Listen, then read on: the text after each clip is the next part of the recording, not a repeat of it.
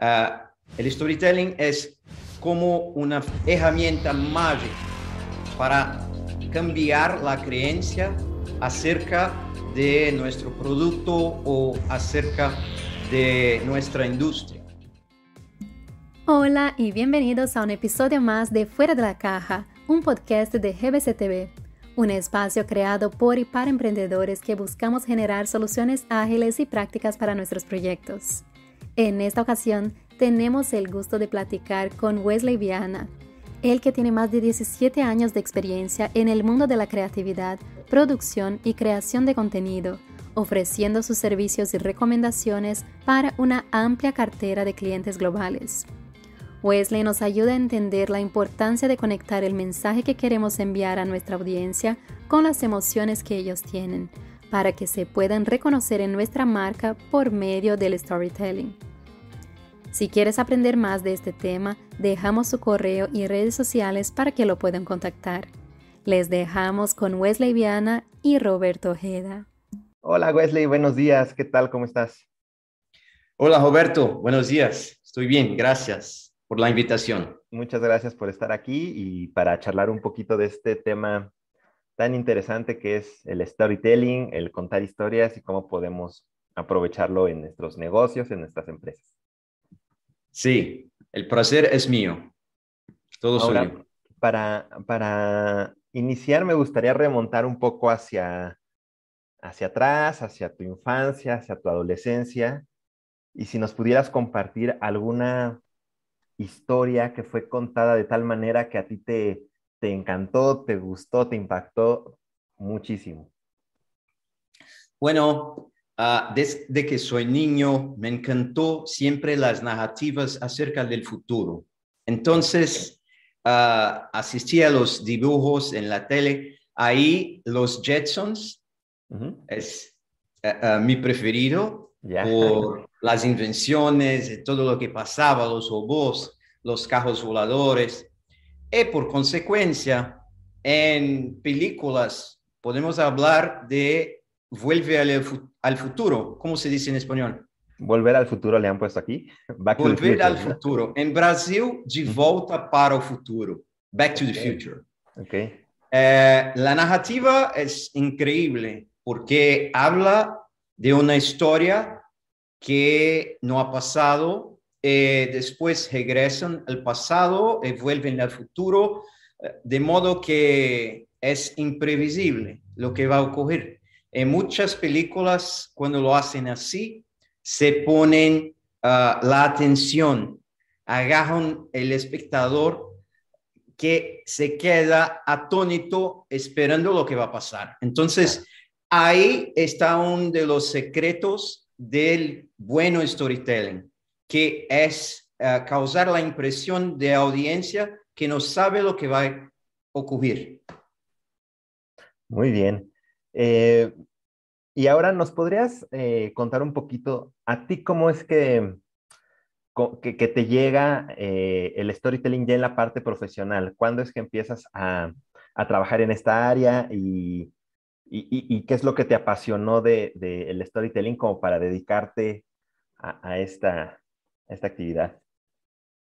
Bueno, cuando adolescente en los años 80 yo comprendí el poder de las telenovelas sobre las familias. Entonces yo decidí que si pudiera me tornar un director de televisión y producir buenos contenidos, sería con una gota de vida en un mar muerto, pero impactaría a la vida de millares de personas. Entonces yo decidí que iría a cursar la Universidad de Comunicación con énfasis en radio y televisión. Eh, en los años 90 empecé a trabajar en una cadena de televisión en Brasil, se llama TV Bandeirantes, y ahí conocí a los bastidores de la creación de programas de auditorio, eh, de programas periodísticos, también trabajé después en otras emisoras en Brasil, en los Estados Unidos, eh, por dominar el inglés. Esto me abrió puertas para el, eventos internacionales y también para el mercado corporativo. Excelente. ¿Y nos podrías dar, eh, no sé si los puntos más relevantes, ¿no? Lo que tú consideres más relevante que el buen storytelling debe de incluir para que cause eh, los objetivos que, que busca las empresas o, quien emite el mensaje? Bueno, Roberto, el storytelling es una transferencia emocional de opiniones, hechos, datos, ideas, argumentos. Y por ser una experiencia emocional, tiene que ser inmersivo. Entonces, cuando una historia es buena, ah, el que está oyendo o asistiendo a la historia se siente en la historia. Entonces, cuando estamos en la historia, el cerebro produce transmisores y hormonas como la dopamina, cortisol, endorfinas, oxitocina. Por eso cuando se usa el storytelling para transmitir un mensaje, es muy distinto porque hay toda una participación de nuestra mente que se conecta al asunto, el sujeto que, que se habla. Eh, entonces, puedo decir que los beneficios del storytelling son la emoción, la atención, la creencia y la memorabilidad. Entonces, emoción, como consumidores, nosotros tomamos ah, decisiones basados en la emoción, no es por el racional. Eh, este es el primero y más importante aspecto de la historia, porque la historia conecta con su corazón. El segundo aspecto es que reten la atención. Hoy lo que es más precioso es retener la atención del espectador. Claro. Porque hay muchas voces, hay muchas ah, formas que de las personas se comunicar y muchos vídeos, muchas distracciones. Entonces, el storytelling es eh, una manera de meter la atención del público. Pero cuando se introduce un personaje, una trama, una conclusión, las personas están, esperando lo que va a pasar. La creencia es muy difícil de cambiar muchas veces, pero a través de las historias, porque se está conectando al corazón, es como si bajase el intelecto, las barreras y las creencias que impiden las personas de cambiar su vida o de comprar un producto. En el marketing, nosotros tenemos que hacer dos cosas. Primero es bajar las objeciones del eh, comprador.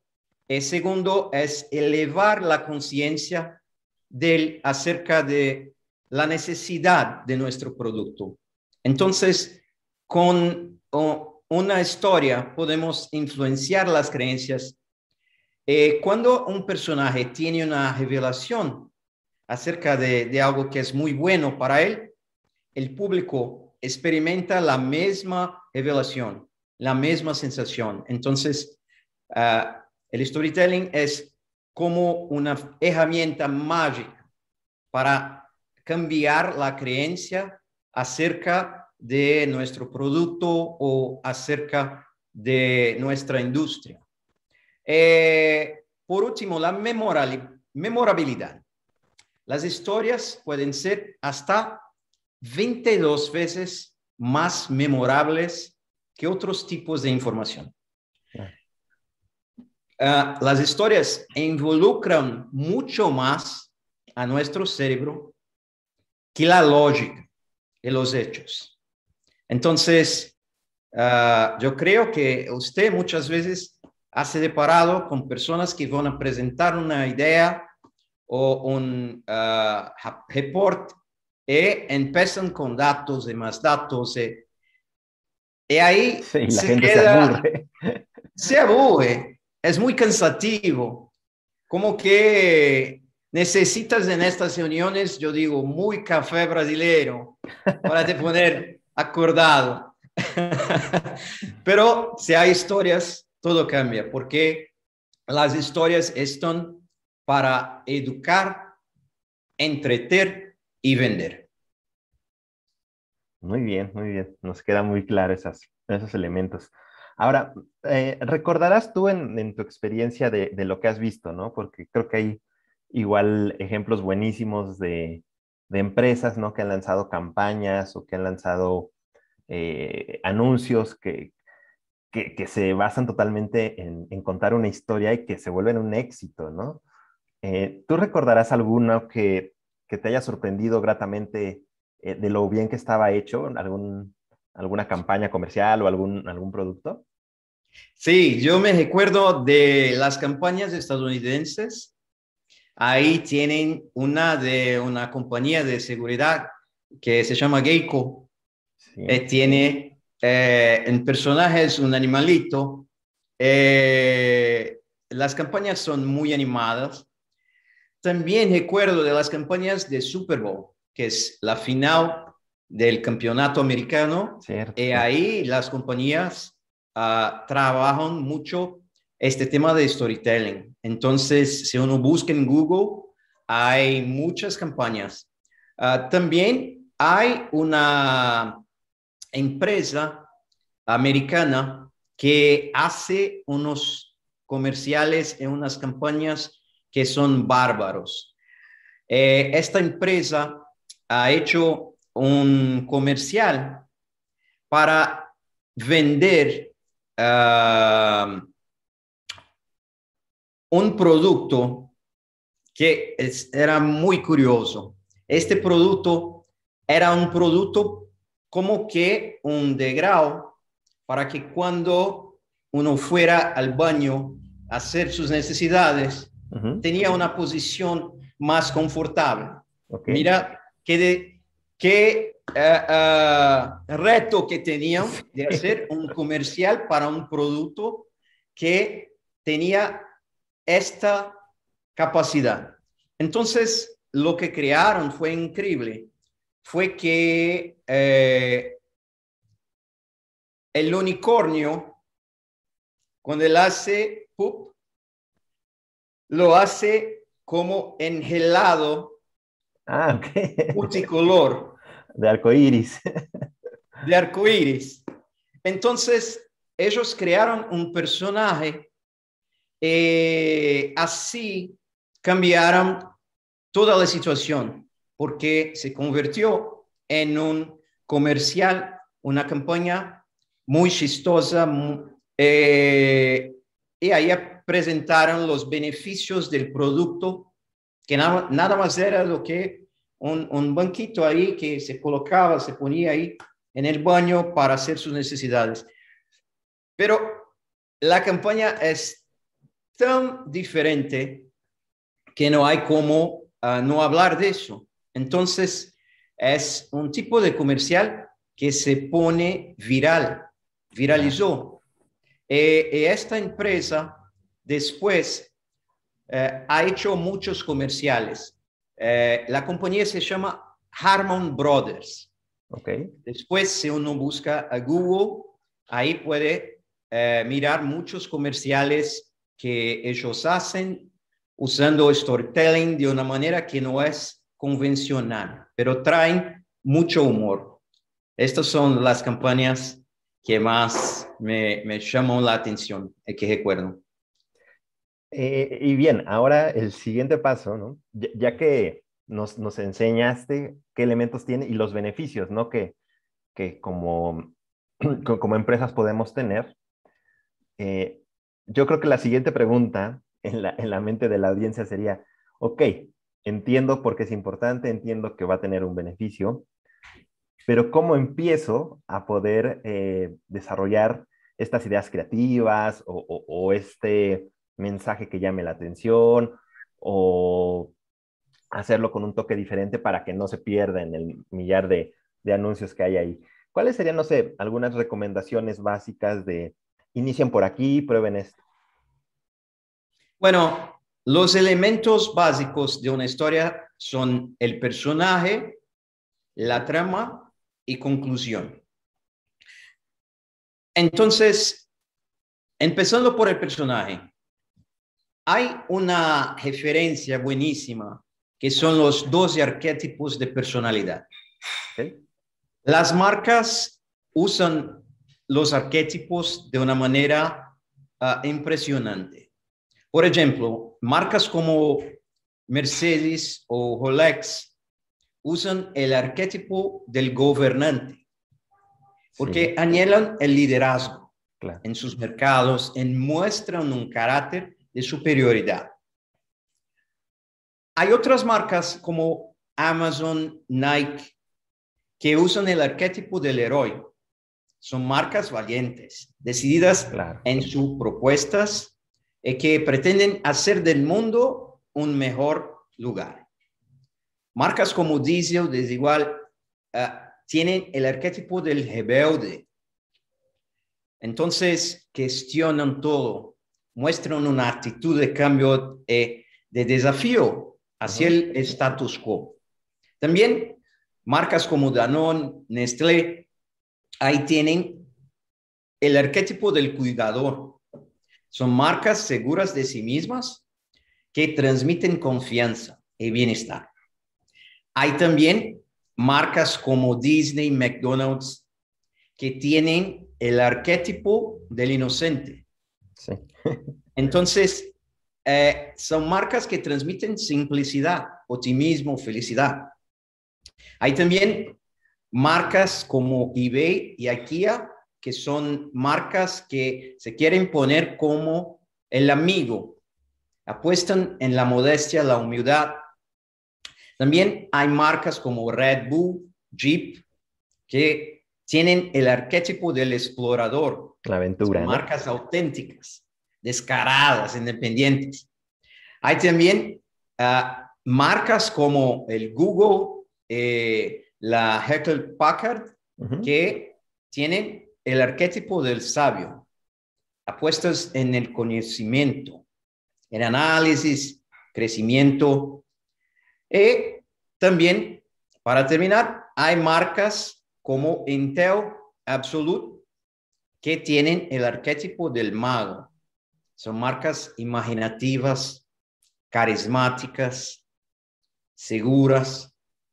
Entonces, tiene que tener un personaje que esté claro cuál es su arquetipo. Ahí, por el arquetipo, que fue un tema tratado por Carl Jung, uno de los padres de la psicoanálisis, ahí contemporáneo de Freud, eh, eh, de otros, como Víctor Frankl, que también habló del propósito del, ser humano, el padre de la logoterapia. Yo diría que eh, es bueno que uno estudie cómo trabaja la psique humana. Aquel que quiere hacer storytelling. Ah, hay también otros arquetipos que son el amante, Ahí tenemos marcas pasionales, seductoras como Martini, Victoria's Secret. Hay el arquetipo del payaso y tenemos marcas cómicas como Oreo, Fanta. Y el décimo segundo es el arquetipo del creador. Ahí tenemos marcas que son líderes en innovación. Ahí, un buen ejemplo, eh, la marca Apple o Lego. Son marcas ahí que trabajan con el diseño, la investigación, eh, están siempre adelante en su categoría. Entonces, es el, el primero que uno tiene que pensar. ¿Cuál es eh, el arquetipo cuál es el personaje que va a hablar a la necesidad de mi audiencia. Después, uno tiene que pensar cómo va a desarrollar la trama. Ah, podemos hablar del modelo más conocido que el viaje del héroe. Eh, la mayor parte de los héroes de toda película de acción o de aventura han seguido este modelo de 12 pasos creado por el antropólogo Joseph Campbell, eh, que es precisamente un momento, el héroe es llamado a abandonar su hogar e emprender un viaje. Se mueve de un lugar que conoce a un lugar desconocido. Después de superar una gran prueba, regresa a casa con una recompensa, una nueva sabiduría. Ese es el resumen de la, del viaje del héroe. Eh, hay una otra manera también que yo la utilizo mucho, que se llama en media res. Se comienza la narrativa en el calor de la acción antes de comenzar de nuevo al principio para explicar cómo se llegó ahí. Eso funciona mucho en las medias sociales porque como estamos peleando por la atención, cuando empiezas con una acción, como que prendes la atención de la audiencia. Y después que ya han pasado un, tiempito ahí, eh, empieza la historia y ahí la audiencia se queda curiosa para saber lo que pasó. Claro. Entonces, eh, estas son dos cuestiones muy importantes. El personaje, la trama, la conclusión que se va a tener. ¿Y eh, de qué manera que podemos ah, empezar el estudio para hacer el person la construcción del personaje y de la trama? Ah, primeramente, eh, tenemos que tomar en cuenta la psicografía del público, la edad, su género, nivel de ingresos, estudios, hábitos de compra, profesión, estado civil. Y identificar los problemas que el producto o servicio resuelve.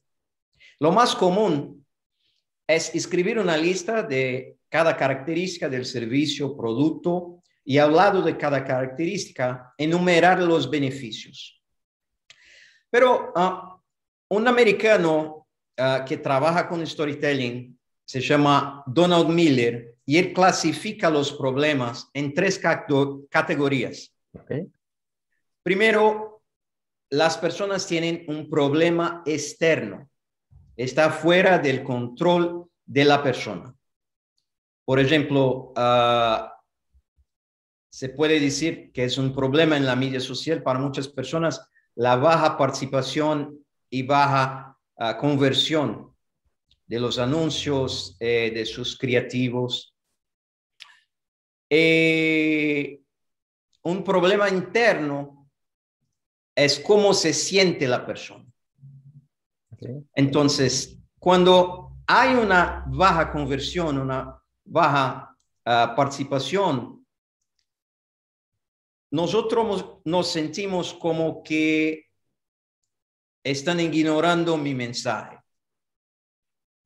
Ahí ya es un problema interno. Y eso se convierte en un problema filosófico, que es un problema que es fuera de la orden natural. Y la... Uh, lo, perdón, después va a cortar. Uh, la conclusión de estos dos problemas es que se ve muy potencial poco resultado.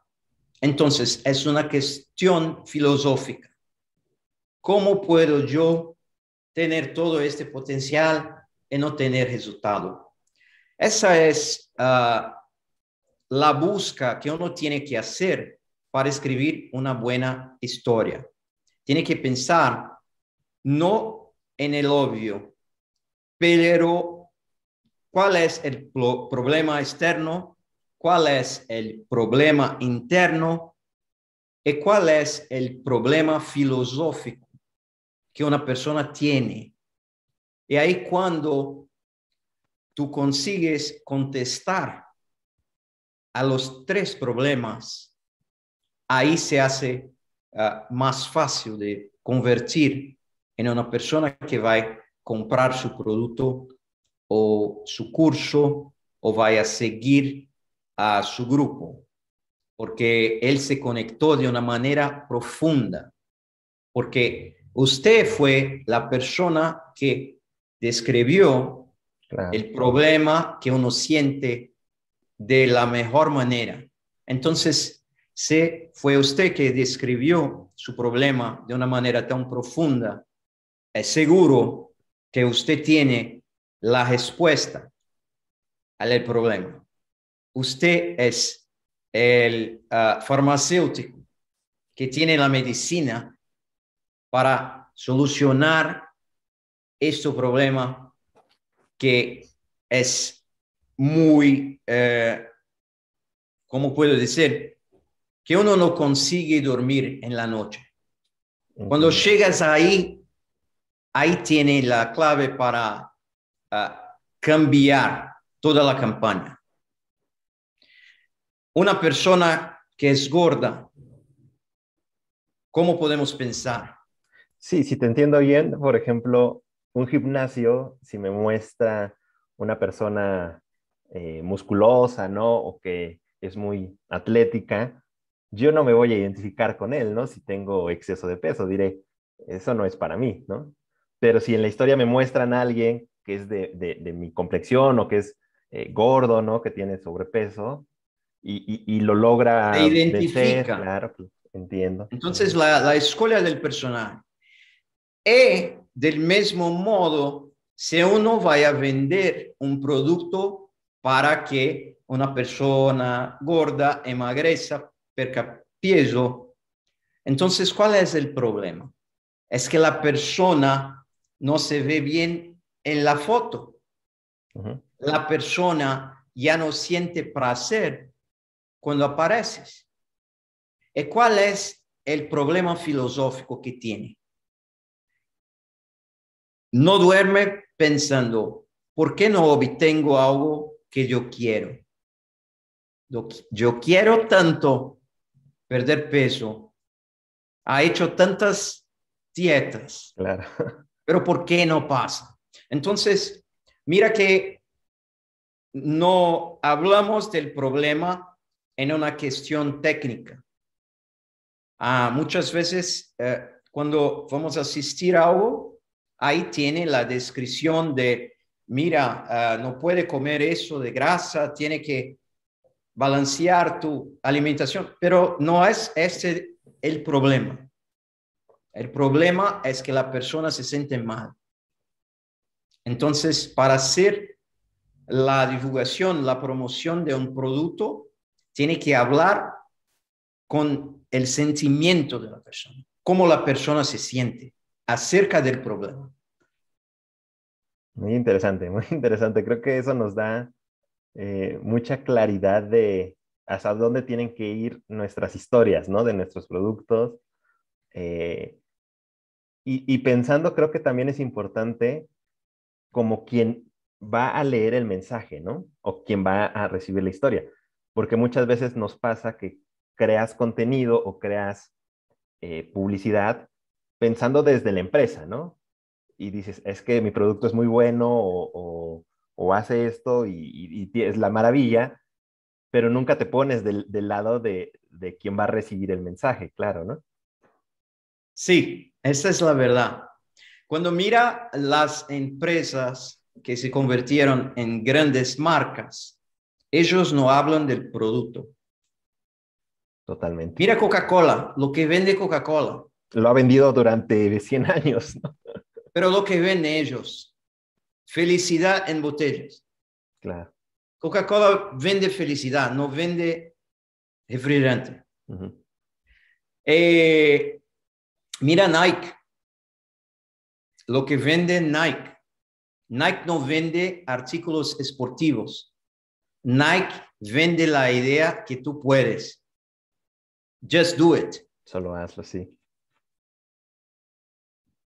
Entonces, la historia es intangible. La historia es lo que mueve las personas. El producto se puede comparar. Si uno habla de las características del producto, yo puedo tener una competición y hago una comparación. Mira, esto tiene este porcentaje de eso, eh, eso, pero no, pero si uno vende una historia, una idea. ¿Cuál es el coche más seguro del mundo? Volvo. Ok. Mira las campañas de Volvo. Volvo lo que está vendiendo no es un auto que tiene esta potencia, sí, no, pero está vendiendo el auto más seguro del mundo. Porque lo más importante no es el auto, es tu familia.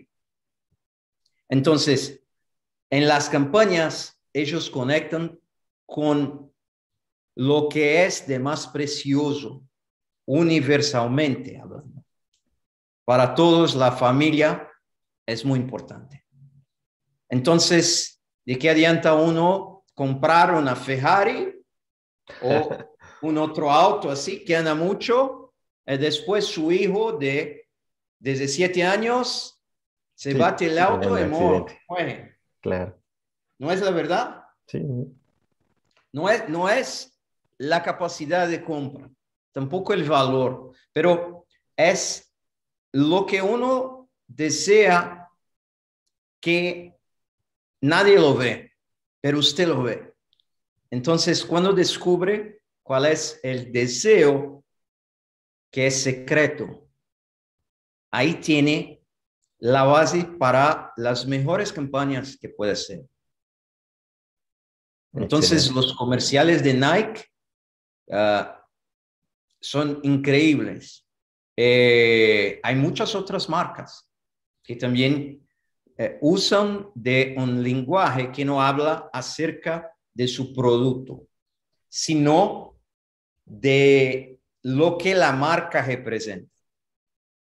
¿Cuál es el grupo de personas que la marca quiere acerca?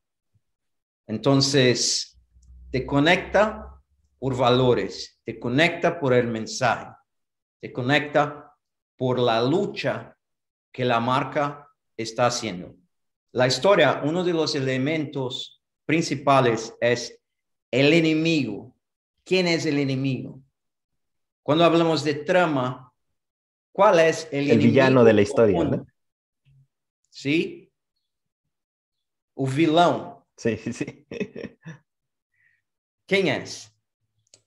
Y cuando uno descubre que esta marca está combatiendo su enemigo. Es el héroe, ¿no? Que nos va a salvar de ese enemigo.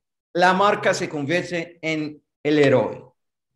Pero el héroe es una representación de usted, que es el cliente de la marca. Porque la marca no puede ser héroe. Pero la marca representa y da voz a las personas que tienen este problema personas que eran comunes, como lo hace Nike. Claro. Y, y ahí estas personas se, están en movimiento para cambiar su situación. Entonces, cuando uno mira eso, como hablamos, como vos hablaste del gordito, eh, se, se, identificas. Y ahí uh, la identificación es lo que permite que la persona, la persona ame la marca. Y ahí se convierte en un embajador de la marca. Habla de la marca para todos. Sí, se vuelven los mejores vendedores de la, de la empresa, ¿no? Los clientes satisfechos. Una pregunta, Wesley, refiriéndome al tema del gimnasio, ¿no? Ya que tenemos esta historia del gordito que no puede bajar de peso y le hablas a él y se identifica y puede funcionar. Eh, es válido también hablarle, por ejemplo, al chico que es muy musculoso o a la chica que, se cuida mucho y al mismo tiempo que estés lanzando otro mensaje dirigido hacia ellos, en donde a lo mejor la historia es que vas a lograr los mejores resultados o vas a tener la, mejor forma física de, tu vida, ¿no? Eh, y a lo mejor, no sé, por otro lado, mandas un mensaje a personas de, edad avanzada donde ellos pueden seguir ejercitándose a su ritmo y, con las precauciones que... O sea, tener diferentes historias dentro de la empresa, ¿eso se vale? Sí. Ah, eso es muy rico cuando tiene diferentes perspectivas, pero el mensaje es el mismo. Ok. El mensaje no cambia. El, mensaje es que cuida de tu cuerpo. Y ahí ah, uno puede decir, cuida de tu cuerpo por, porque es el templo del Espíritu Santo. Y ahí está hablando con los cristianos. El mismo mensaje se puede decir de otro modo. Cuida de tu cuerpo porque la longevidad se alcanza con hábitos. Es necesario oxigenar tu cuerpo para que tenga más disposición, tenga energía. Y la energía es lo que queremos, queremos tener hasta que estemos ancianos. Entonces, mira, es el mismo mensaje. Cuida de tu cuerpo, pero hablando a públicos distintos, porque las personas son distintas. Entonces, eh, cuando yo miro a los ancianos Ah, es, impresionante cuando ves una foto de una de esas viejitas ahí que las a los 80 años empezaron a hacer musculación. y hay varios, varios ejemplos. Eh, yo miro, eh, eh, yo digo, ay, Dios mío, yo tengo que ejercitarme. Entonces, no es que inspira solamente el grupo específico de personas. Pero como el mensaje habla de un tema universal, también alcanza a otras personas.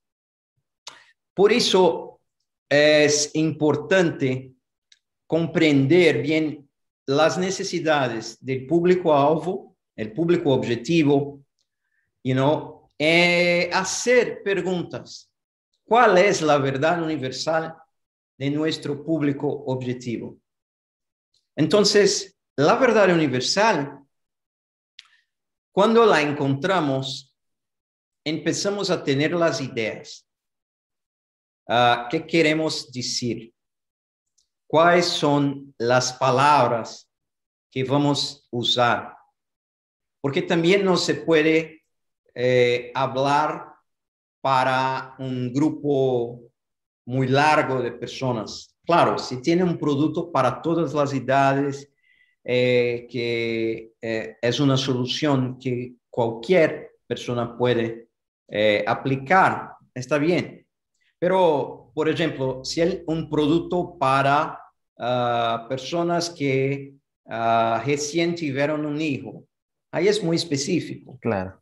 Entonces, tiene que eh, comprender cuál es la necesidad del grupo que eh, compra su producto y ahí se hace por ah, pesquisa. pregunta a, sus clientes, a su base de clientes, eh, lo que ellos necesitan, cómo ellos ven su producto.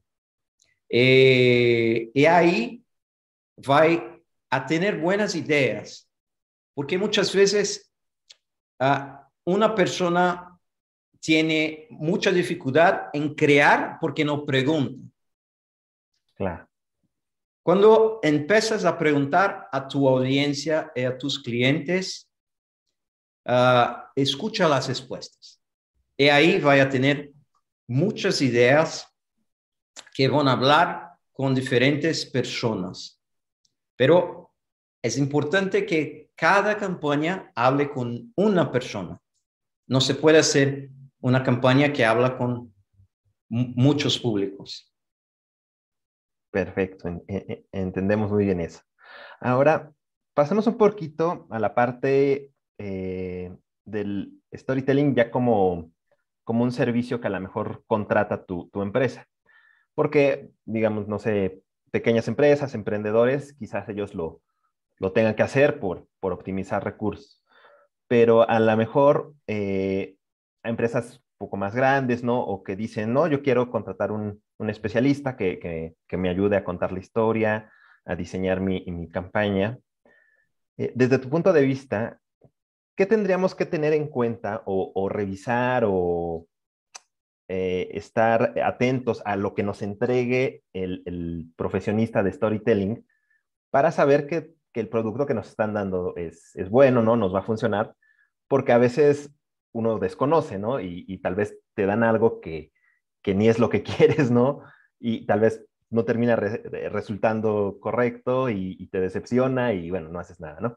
Entonces, ¿qué tendríamos que cuidar al contratar eh, un servicio de desarrollo de, de storytelling?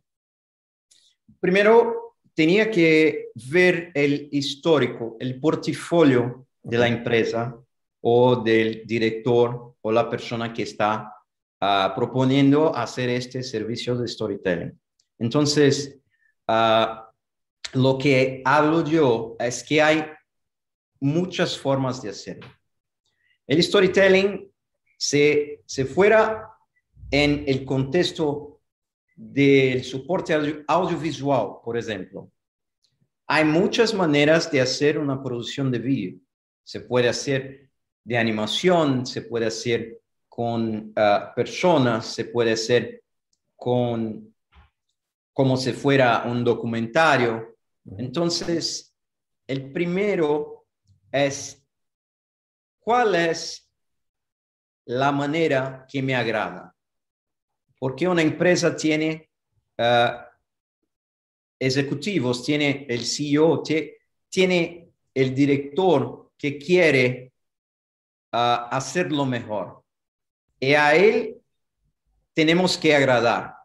También, cuando hacemos un trabajo para una empresa, uh, tenemos que comprender quién son los componentes, los stakeholders, decimos en inglés. Stakeholders son los ejecutivos, también los accionistas, el público, todas las personas a que tenemos que comunicar. Y en cada área hay como que un histórico universal de cómo es la comunicación, cómo se habla en este eh, contexto, en esta industria. Entonces, uno tiene como que una referencia en su mente que se llama de inconsciente colectivo. Y comprendiendo cuál es el inconsciente colectivo de su industria, podemos buscar personas que están haciendo un storytelling que hable con este inconsciente. Entonces, uh, hay películas que miramos, no nos gusta, a otros les gusta. Entonces, una vez que empezamos a hacer el storytelling, yo diría que el público va a decir si les gusta o no. Entonces, primero pensamos nosotros lo que nos gusta tenemos que dar referencias, porque una persona creativa tiene muchas referencias. Yo, como productor, como periodista, yo pienso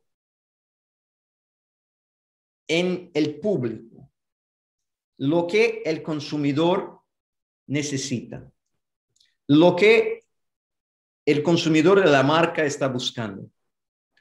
En algunas marcas está buscando seguridad.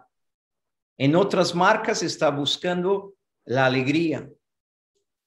Entonces, una vez que uno comprende lo que son los valores intangibles, recuerda, hablamos de Volvo, seguridad. Una vez que tenemos la definición de cuál es el mensaje,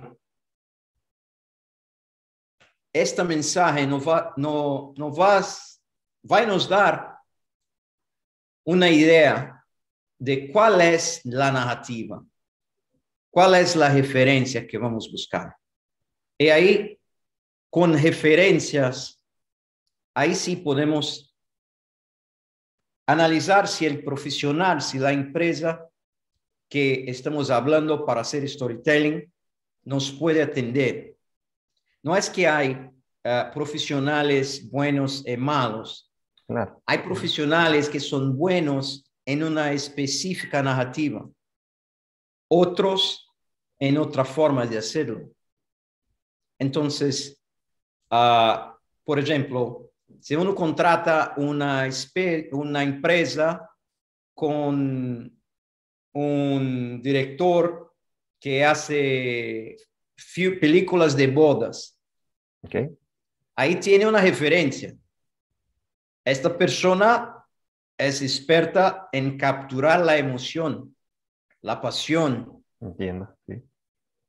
Sabe hacer muy bien las imágenes en cámara lenta. Entonces, si tu empresa vai a vender algo que necesita pasión, emoción, ahí tiene una idea. Claro. Pero si una empresa es eh, de un nivel global, ya tiene que trabajar como otros temas, como el tema de la diversidad, que es, está en alta hoy, o de las cuestiones raciales. Claro. Ah, todo eso ya es una otra necesidad. Entonces, ¿quién yo procuraría? Una persona que hace vídeos documentarios, documentales. Una, una persona que tiene una visión más de la cuestión política, de la cuestión de la sociedad. Okay. Entonces, yo diría que la pregunta sea, ¿Cuál es la especialidad del profesional que tengo yo a mi disposición? Y si él no es especialista en, el, en la narrativa, en el mensaje, yo tengo que buscar a alguien que lo sea. Que lo sea, que, que sabe hacer. Porque cuando más hace un formato más sensible se está acerca de lo que pasa. Porque se trabaja con nuevos elementos diariamente. Claro. Entonces, una persona que hace vídeos corporativos y que tiene una perspectiva global, él hace, él sabe lo que eh, va a pasar en el compliance de la empresa, por ejemplo. Él sabe que no, eso no puede. Claro. Es diferente de una otra persona. Y ahí, cuando se depara con la cuestión, no, eso no puede, no es que ah, no se puede, no se puede en la manera tradicional. Ahí hay que pensar más.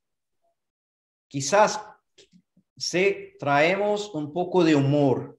Okay. O uh, si ponemos un contrapunto. Ahí sí. Lo que no podemos es tener un viés. Un viés que uh, ataque a grupos Sí, al final sería un desastre la campaña. ¿no?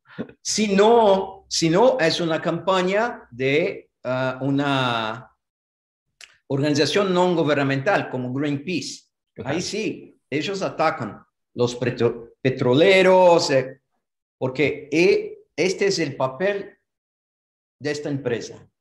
Entonces, yo diría que un bueno storytelling es hecho por personas que conocen el contexto.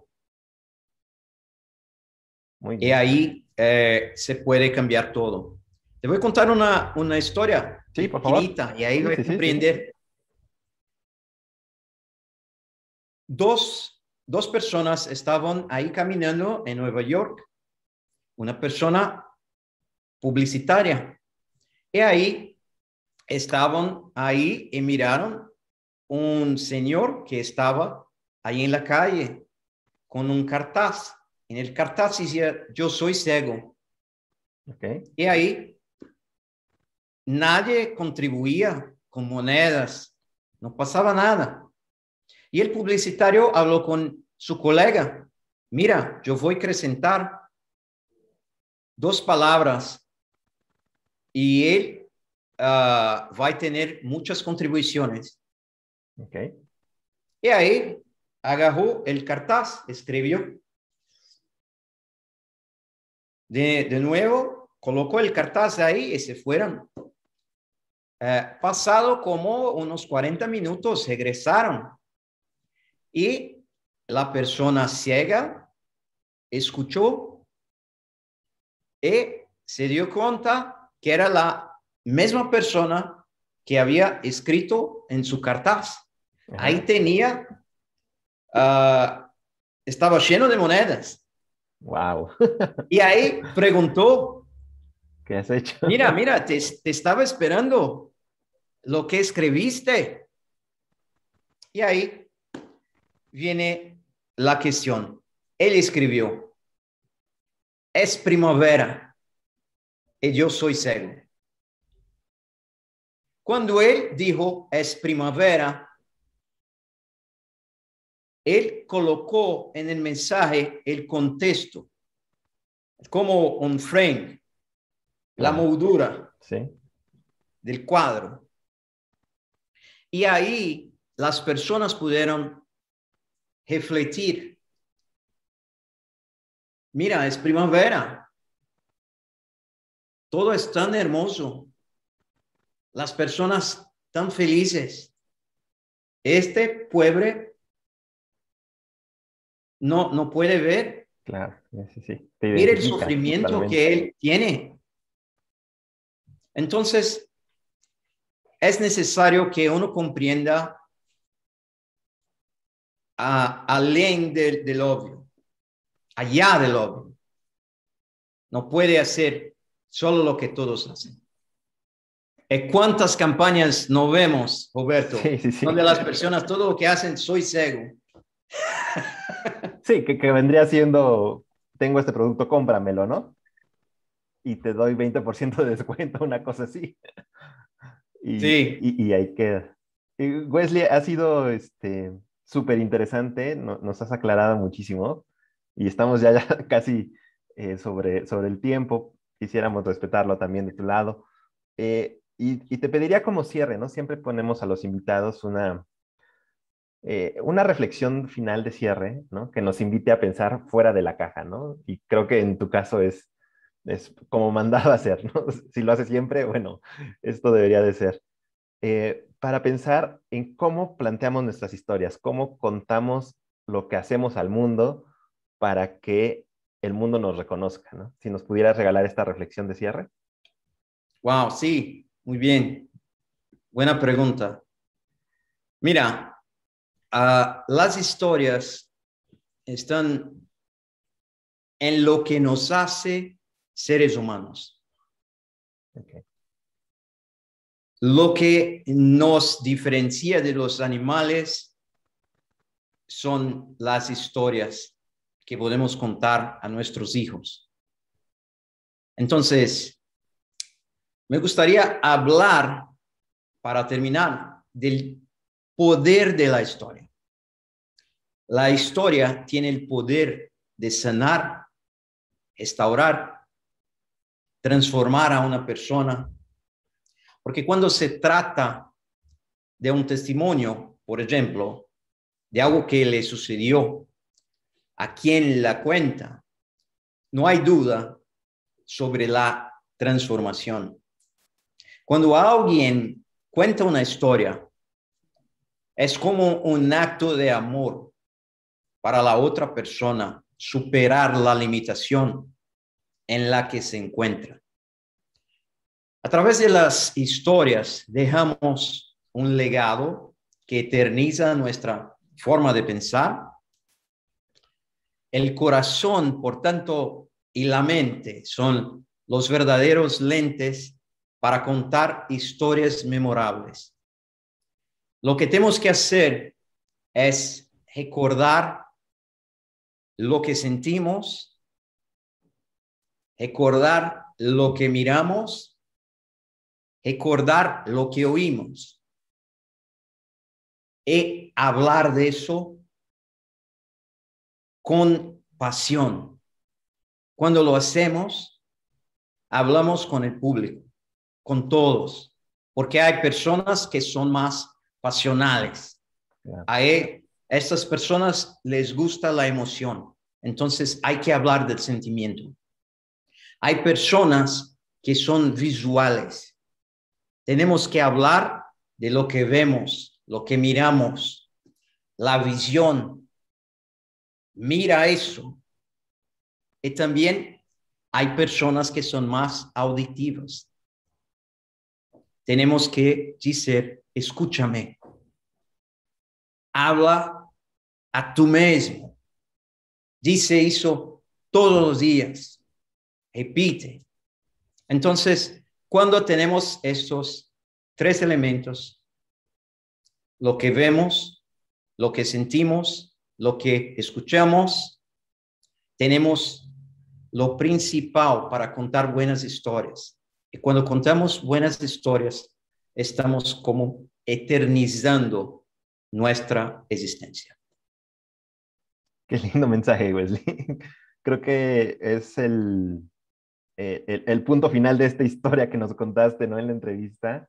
Eh, y te agradecemos mucho, la verdad, el, eh, el tiempo ¿no? tuyo compartido con nosotros, tu conocimiento, tu emoción, ¿no? tu, tu pasión por, por contarnos y por enseñarnos un poquito de lo que haces y solamente agradecerte que estuviste aquí y ojalá pronto podamos volver a platicar.